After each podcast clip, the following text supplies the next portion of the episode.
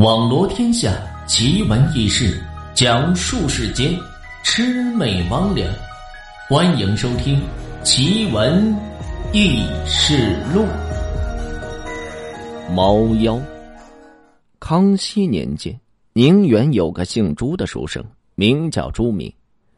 朱明是个孤儿，自幼在大伯家长大。大伯和伯母呢，对他是很好，省吃俭用供他读书，一直是供到他成年。可惜好景不长，后来伯母因病而去世，大伯呢又续了这仙。新伯母原是个刻薄的年轻寡妇，见朱明在家是只吃饭不干活，一天到晚就是泡在这书堆里，所以不能容他，经常是因为一些琐事找茬，和这丈夫闹事，指桑骂槐，羞辱着朱明。朱明在家里也是如坐针毡。再加上伯父年纪也是大，他于心不忍，因为自己而让这伯父是不得安宁，就离家借住在村中的一座荒宅之中。伯父心中不忍，就逼着妻子给这朱明是分了一点钱粮，划了几分田地，算是和他是分了个家。朱明独自住在村外，虽然顿顿是粗茶淡饭，还要下地劳作，但是他也是乐得清闲。自耕自食，读书作文，倒也是自在。朱明所住的院子是年久失修，围墙早就坍塌，只有数排着竹子所编成的篱笆是围在院子周围。可能是院子主人为了挡着野兽而设置。院子里是荒草萋萋，青苔斑驳。朱明花了很长时间，这才将院子里的荒草是清理干净。他拔草拔到这篱笆旁边的时候，发现篱笆上缠绕着一朵喇叭花。这一朵喇叭花朵朵繁多，朵朵呢都像茶碗那样大，花朵颜色紫红，十分的娇艳。朱明见这喇叭花长得甚是奇异，不忍心将其是拔掉，就把它给留下来，时常还在这窗口对着这些喇叭花作画。朱明所画之画是灵动逼真，偶尔拿到这装裱市场出售，总是会被一抢而空。这一天，有几个文友约着朱明是小聚，几人吟诗作赋，一直畅谈到这深夜。朱明喝了些酒，摇摇晃晃，好不容易这才摸索到自己所住的院子门口。这一伸手摸口袋，却发现自己不知何时把这门上铜锁的钥匙。就给弄丢了，大门呢是进不去了。于是朱明缓缓绕到篱笆一侧，想翻越这篱笆进院。朱明掀起长袍，刚想跨越这围栏，忽然就听到不远处喇叭花的花丛中有着窃窃私语的声音。朱明扭头一看，却是什么也看不见，于是蹲下身子，缓缓朝着喇叭花的方向就踱了几步。他睁大眼睛仔细搜寻，只见喇叭花这缠绕的篱笆下有一大一小两只猫在那儿蹲着，而它们眼睛在这夜色中是闪闪发光。这两只猫蹲坐在喇叭花下，看着喇叭花是一动不动。朱明这心里暗自好笑，看来今天是真的喝多了，神经过敏，把这包儿弄出来的动静当成是人说话。朱明刚要翻越这篱笆，却不想蹲在喇叭花旁的大猫突然是口吐着人言：“看护了喇叭花这么久，不知道还要看得到什么时候。眼见着天气冷了，我的心里甚是着急。”大猫旁边的小猫呢，是继续开口说道：“三姑娘的花还没有绣好，你我还是按时浇着金露水，不敢怠慢呢。”两只猫说完呢。又一动不动的盯着这喇叭花，朱明是大吃一惊，莫非这俩猫是成精了，竟然能说着人话？朱明猫着腰躲在这篱笆外，想起身却也不敢起，也不敢惊动那两只会说人话的猫。就这么过了一会儿，大猫突然又开口了：“青露水越来越难采集，我怕这花会提前枯萎。”我好几次蹲在这屋梁上偷看那个书呆子画画，画着喇叭花，画的就像活的一样。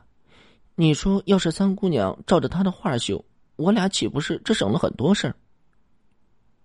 你说的简单，三姑娘是仙人，岂会和这穷酸的书呆子是打个交道？那可不一定。三姑娘为人纯真，又十分爱财，说不定会喜欢这书呆子的画。不过这书呆子肉眼凡胎，不见得会认得三姑娘。小猫又发出几声怪异的笑声。你我都想到什么地方去了？赶紧浇花要紧，浇完了咱们好回去交差。两只猫说完呢，就用前爪子举起一个洁白的小杯子，把里面一点液体浇灌在这喇叭花的根部。两只猫做完这一切，喵的一声就跳出这篱笆，消失在夜色之中。把这惊呆的朱明是愣在这篱笆旁，腿脚酸麻，半天都没能站起来。翻越篱笆后，躺回在自己床上，朱明酒醒一大半，睡意是全消。他心中翻来覆去琢磨着两只猫的对话，决定以后啊留意一下那一丛喇叭花，看看到底有什么蹊跷。第二天，朱明是起床晨读，发现屋外天气阴沉，露水很重，篱笆上那一朵喇叭花开的是格外的娇艳。篱笆花旁的篱笆外，好像有个要饭的叫花子趴着，看不清这头目，只看到这破破烂烂的衣衫。朱明推门走出去，只见篱笆外确实是趴着一个老婆婆。这老婆婆满头银丝，一条腿蜷缩着，好像是有些残疾。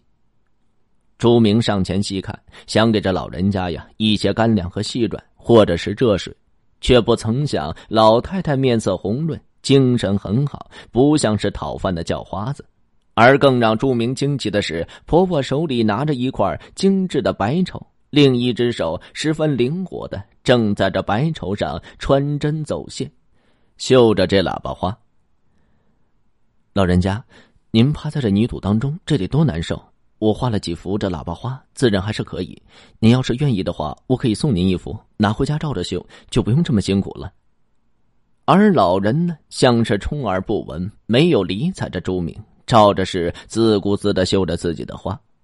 朱明虽然有些尴尬。但想想昨晚那两只猫的对话，隐隐觉得这老太太可不是一般人。于是进门拿了个木凳，取出一幅自己画的画，给这老太太送到这篱笆旁。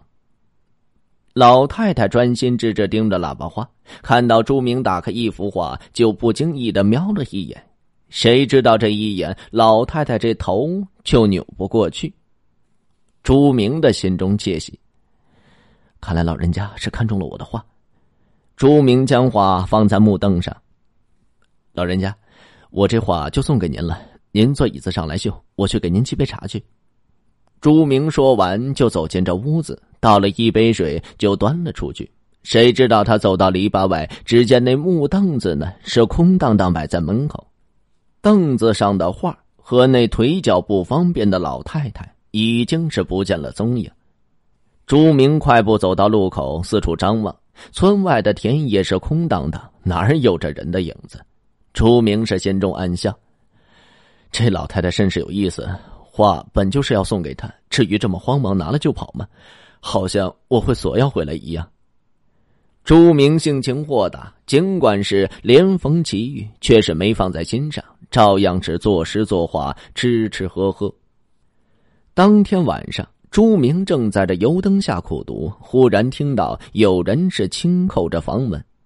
朱明所住的院子在村外，夜间呢是很少有人来造访。他猜测可能是前两天一起玩耍的文友，于是就打开门。这个时候，只见门外站着一高一低两个人，这两人手中是大包小包，拎着不少东西，黑暗中是看不清这脸庞。朱明愣了一下。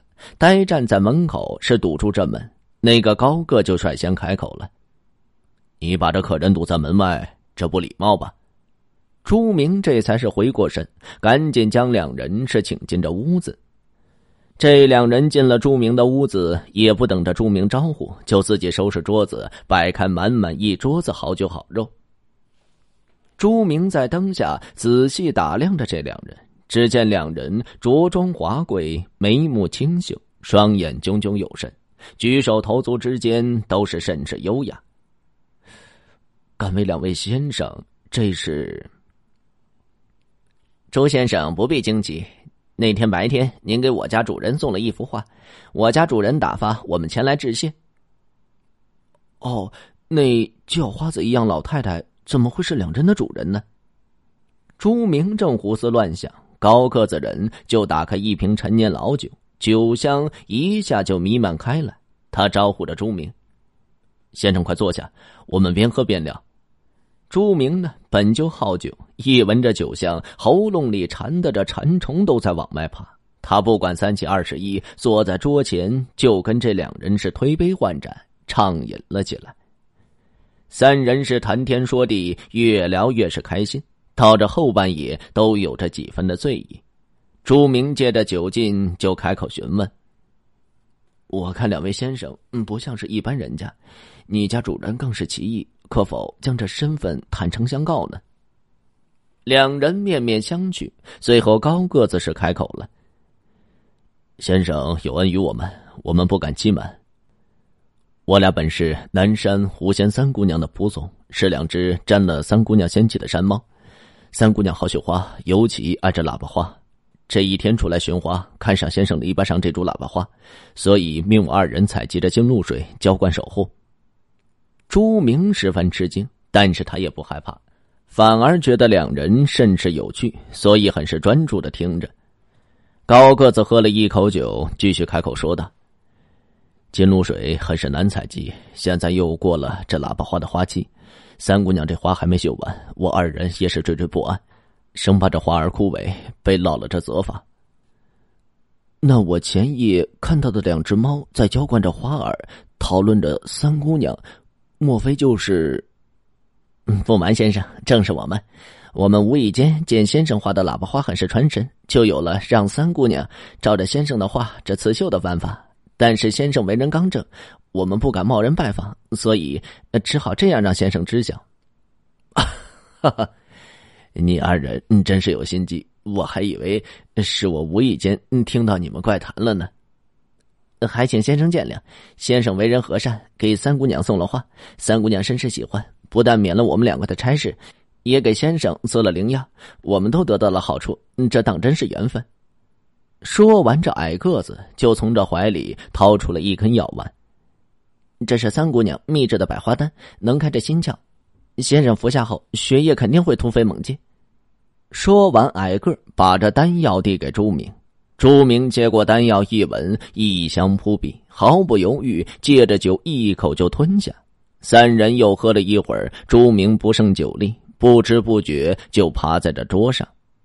第二天，朱明一觉醒来，只见桌上杯盘狼藉，屋子里酒香还在弥漫，而两个怪人早就是消失不见。